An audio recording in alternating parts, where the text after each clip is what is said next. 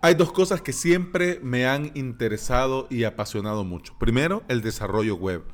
Crear sitios para Internet. En un principio, a puro código, a puro HTML, luego Dreamweaver y ahora, bueno, después de mucho tiempo, ahora con WordPress. Y lo segundo, compartir las cosas que sé. Compartir mis conocimientos. Con avalos.sb quiero fusionar ambos mundos y vivir de esto y crear cursos para todos aquellos que van comenzando en este hermoso mundo de la implementación en WordPress. Te saluda Alex Ábalos y estás escuchando el podcast Implementador WordPress, donde comparto contigo mi experiencia como implementador y emprendedor digital. Estás escuchando el episodio número 51 del día miércoles 13 de febrero del 2019. Gracias por estar aquí bienvenida y bienvenido. Le dije ayer en un correo a Carlos Malfatti de carlosmalfatti.com y del podcast Marketing Digital para gente como uno. Eh, por cierto, dicho sea de paso, ya, si, si seguimos así, Carlos, la gente va a decir que mi podcast habla sobre WordPress, sobre Plesk y sobre Carlos Malfatti. Pero bueno, eh, Carlos, eh, además de su podcast, de los conocimientos, de, ser un buen profesional, así visto en un de refilón, eh, yo le envié un correo. Y bueno, no, no, ah, miento. Me puse en contacto en el formulario de su web. Me puse en contacto en el formulario de su web. Le escribí y le planteé pues algunas cosas, ¿verdad? Entre ellas pues le pregunté, pues mire don Carlos, ¿y usted cuánto cobra? Entonces, yo en lo personal, ah, yo no creo mucho en esas cosas de precios cerrados. Que te digan, ¿cuánto cuesta una web con WordPress? Y te dice esta persona, pues 500 dólares y no te está preguntando ni siquiera qué tipo de web querés, pues yo desconfío. Para mí ese no es la forma de comenzar a trabajar. Y esa persona realmente no sabe lo que está haciendo. Es como que vas a pasar consulta, vas a donde tu médico y te sentás y antes de comenzar a preguntarte tus síntomas, te diga, bueno, tome dos acetaminofén y dos ibuprofeno y descanse dos días, que le vaya bien. Entonces, no. Entonces, de por sí yo ya confiaba mucho en Carlos Malfatti. Pero con este formulario de contacto y plantearle más o menos lo que necesitaba, prácticamente yo quería saber eh, cuáles eran sus honorarios para cuando llegue el momento en el crear, crecer y monetizar, eh, poder contar con la ayuda de un profesional en la parte del crecer y del monetizar para no perder ni tiempo, ni dinero, ni esfuerzo haciendo cosas y buscando en Google cuando ya hay un profesional que pues te puede ayudar, pero claro, también ese profesional, porque es profesional, también tiene que cobrar. Entonces Carlos, como buen profesional, en lugar de decirme, bueno, mira, che, te voy a cobrar, no, él me dijo, bueno, explícame bien qué es lo que necesitas y pues luego yo, hablamos de precios. Entonces a mí, además de parecerme correcta la respuesta, pues también le agradecí porque gracias a ese, a, ese párrafo de texto, pues se inspiró este episodio y yo también puedo compartir con todos ustedes, contigo, cómo está actualmente avalos.sb. Así que Carlos, este es el episodio que te dije en el correo de ayer. ¿Por qué? Porque además de comentarle a Carlos, le decía yo que algunas otras cuestiones técnicas se las iba a comentar ahora en este episodio. Porque así, además de enterarse él, pues nos enteramos todo mundo. ¿Ok? Bueno. Este, yo creo que, bueno, primero te quiero dar la bienvenida a uno de mis episodios más random, porque hasta el momento no había hablado sobre la parte del emprendimiento digital y, y había hablado mucho más de WordPress, Plex, plugins y todo lo demás. Entonces, esta es la parte en la que te habla el emprendedor. Bueno, yo tengo, siempre he tenido un negocio a pie de calle, como te decía en el episodio 1. En e, este negocio a pie de calle, para bien o para mal, eh, por el tipo de negocio que es, eh, no tiene un futuro muy prometedor. Claro, hay que virar y hay que ver y hay que esto y aquello, pero bueno, este tenía otro trabajo, pero además de estarme quitando la vida, estaba afectando a todas las áreas importantes en mi persona, así que no. Entonces, a partir del 2 de enero, eh, renuncié de este año, 2 de enero de este año, renuncié a mi antiguo trabajo, a mi trabajo nocturno que me estaba quitando la vida, pero que me proporcionaba el ingreso suficiente para poder vivir. Bueno, entonces en ese momento decidí eh, comenzar a, a emprender en serio. ¿Por qué? Porque ya había iniciado otros proyectos, me habían contratado para hacer algunos sitios web, pero era así como que, bueno, yo te lo hago y dame tanto y bueno, ahí lo hacemos. Entonces, una de las ideas era ofrecer mis servicios como implementador WordPress, ya profesionalmente, ya formalmente. Pero eso de estar, o sea, era, era una parte que me gustaba mucho, pero también esa otra parte en la que yo compartía mis conocimientos quedaba así como, mm, como que no. Entonces yo pensé, bueno, me dedico a ser implementador mientras comparto mis conocimientos en un podcast, en, canales, en un canal de YouTube o colaboro con otros implementadores. Bueno, pensé muchas cosas. Pero como vi, entendí y me picó el gusanito esto del emprendedor digital de probar un membership site, un sitio de membresía. Entonces yo vi yo vi es eh, que hay muchos sitios donde te muestran, eh, muchos sitios que te enseñan, eh, muchos, muchas academias de curso, pero eso es para los que ya, ya, ya están en el camino. Entonces, a mí se me ocurrió crear una academia de cursos para aquellos que van comenzando, para aquellos que quieren comenzar de cero y comenzar bien. Entonces, a mí me ha funcionado mucho la mezcla entre Place Onyx como opción de hosting propio y obviamente WordPress, porque con WordPress se puede hacer de todo. Entonces, así está. Entonces, así comencé lo que ahora conocemos como avalos.sb. En un principio, lo primero que me quitó tiempo y vida fue encontrar, bueno, primero buscar, pero llegar encontrar la pasarela de pago. ¿Por qué? Porque en países más desarrollados económicamente se puede usar PayPal, se puede usar Stripe y, y todos felices y contentos. Yo vivo en un país tercermundista en el que la economía es como es, en el que la tecnología está como está eh, y en el que pues hay mucha gente que quiere usar Netflix, pero no le gusta pagar por Internet, no pueden pagar por Internet. Entonces usar PayPal y Stripe en mi país eh, no se puede. Bueno, sí se puede, porque sí podés eh, implementar estas pasarelas en tu WordPress y cobrar. Pero el dinero, por ejemplo, PayPal, el dinero que te llegaría a PayPal se queda en PayPal. Y lo podés usar para comprar y pagar en PayPal pero no lo podés retirar. Igual Stripe, no podés retirar, por lo menos aquí en mi país, en El Salvador. Entonces, ¿podría yo usar ambos? Sí, pero no me pagarían en una cuenta de banco local o por medio de una tarjeta de débito, no podría.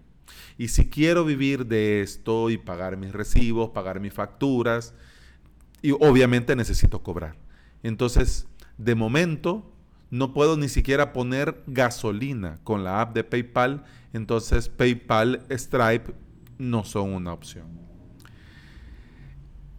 Y como las casualidades no existen, y bien dice el viejo y conocido refrán que cuando el alumno está listo aparece el maestro, resulta que hay una, una empresa, pagadito.com, que también es eh, plataforma de pagos, que incluso hasta podés pagar los impuestos aquí en El Salvador por medio de Pagadito. Hay un montón de empresas que podés registrarte y comprar y pagar con esta plataforma de pagos. Comenzó a expandirse y a ofrecer más servicios a personas particulares y a empresas que querían cobrar por Internet. Comenzaron con esta idea de que, igual que PayPal, el PayPal Me, Entonces yo te envío el enlace, vos le das clic, pones tus datos, tu tarjeta, le das pagar y pues me llega a mí el dinero. Pero ¿cuál es la gracia de pagadito? Pues yo tenía la duda si podía, ocuparlo como PayPal y como Stripe. Pues les llamé y sorpresa, sorpresa, sí se puede usar pagadito como pasarela de pago en una web con WordPress. Y además de poder usar, también podés activar el pago recurrente, y lo que significa que ya estaba resuelto. Pero claro, resuelto muy entre comillas, porque de momento solo puedes usar, por ejemplo, WooCommerce y Paint Membership Pro, y ya no hay otra opción, de momento. Dicen que van a incorporar otro tipo de plan, pero de momento, bueno. Entonces WordPress se me hacía demasiado monstruo para simplemente pago recurrente. Entonces opté por Paid, Paid Membership Pro. Bueno, con pagadito hay que inscribirse, eh, tiene su respectivo pago de afiliación, tenés que crear una cuenta de banco con la que ellos trabajan y presentar documentación.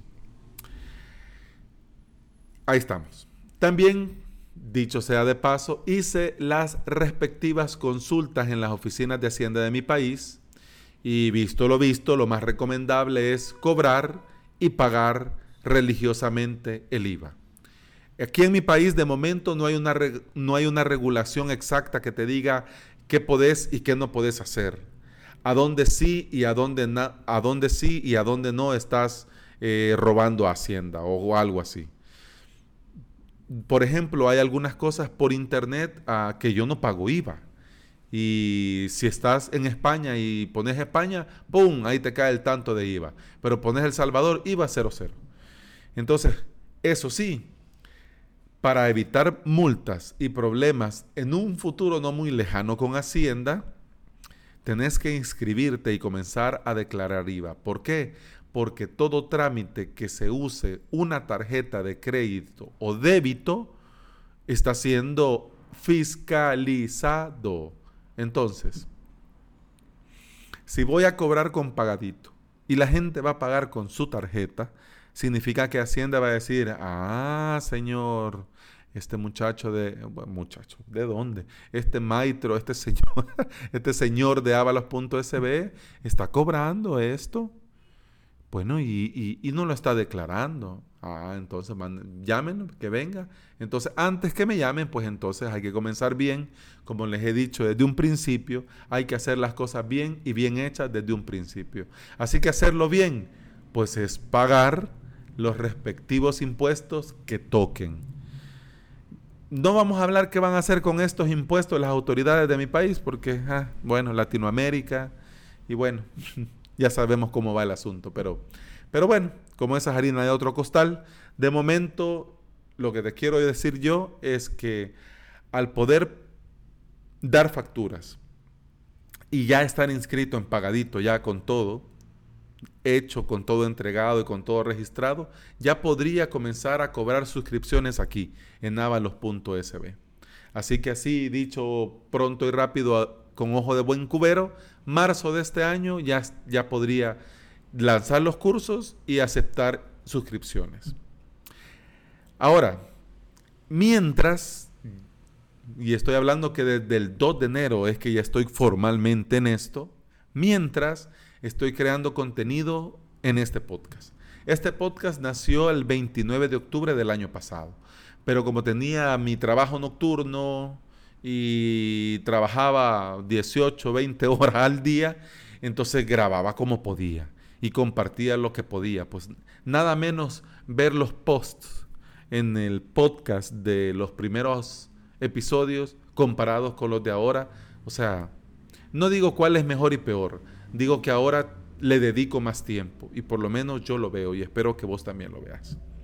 Entonces estoy creando contenido y a partir de esta semana, este sábado también, comienzo a subir un video semanal eh, a mi canal de YouTube porque ya también tengo que comenzar a, practicar mucho más y también para que el, el, que escucha el podcast y también vea el video en YouTube se vaya este, resignando a mi voz de locutor. a mi voz de locutor antiguo. Entonces, para que ya nos vayamos habituando todos.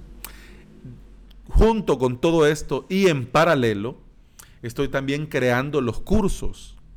¿Por qué? Bueno, pero si todavía la plataforma no está, no has lanzado nada, sí, pero tampoco voy a esperar tener ya todo hecho y lanzar y comenzar a suscribir a la gente y, en ese momento ponerme a hacer cursos. ¿Por qué? Porque así como el podcast, yo entiendo, por ejemplo, hay podcaster, eh, en un episodio lo mencionaba Carlos Malfatti, de que hace buffer, hace algunos episodios para ir adelantando.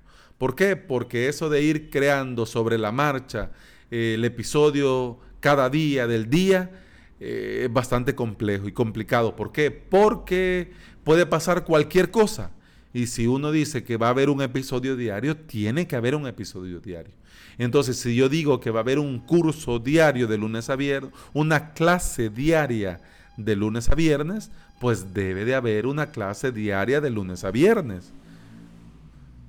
Entonces, si algo sucede, si algo pasa, si algún problema de fuerza mayor que me impide grabar, producir, subir y compartir dicha clase de dicho día, pues con estos cursos que ya estoy creando, pues van quedando algunos, digámoslo así, como, como buffer, como buffer, para que ya a la hora de lanzar, pues si algo pasa, pues hoy no grabé, pues grabo mañana.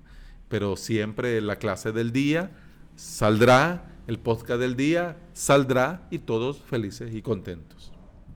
Además también que hacer esto eh, ayuda mucho a poder concentrarse en crear el contenido más que estar pendiente de tener que compartirlo y tener que hacerlo y tener que ahí. Entonces eso da un poquito más, te relaja, por lo menos a mí eh, me relaja un poquito más. Entonces puedo hacerlo mucho mejor. ¿Por qué? Porque no tengo que,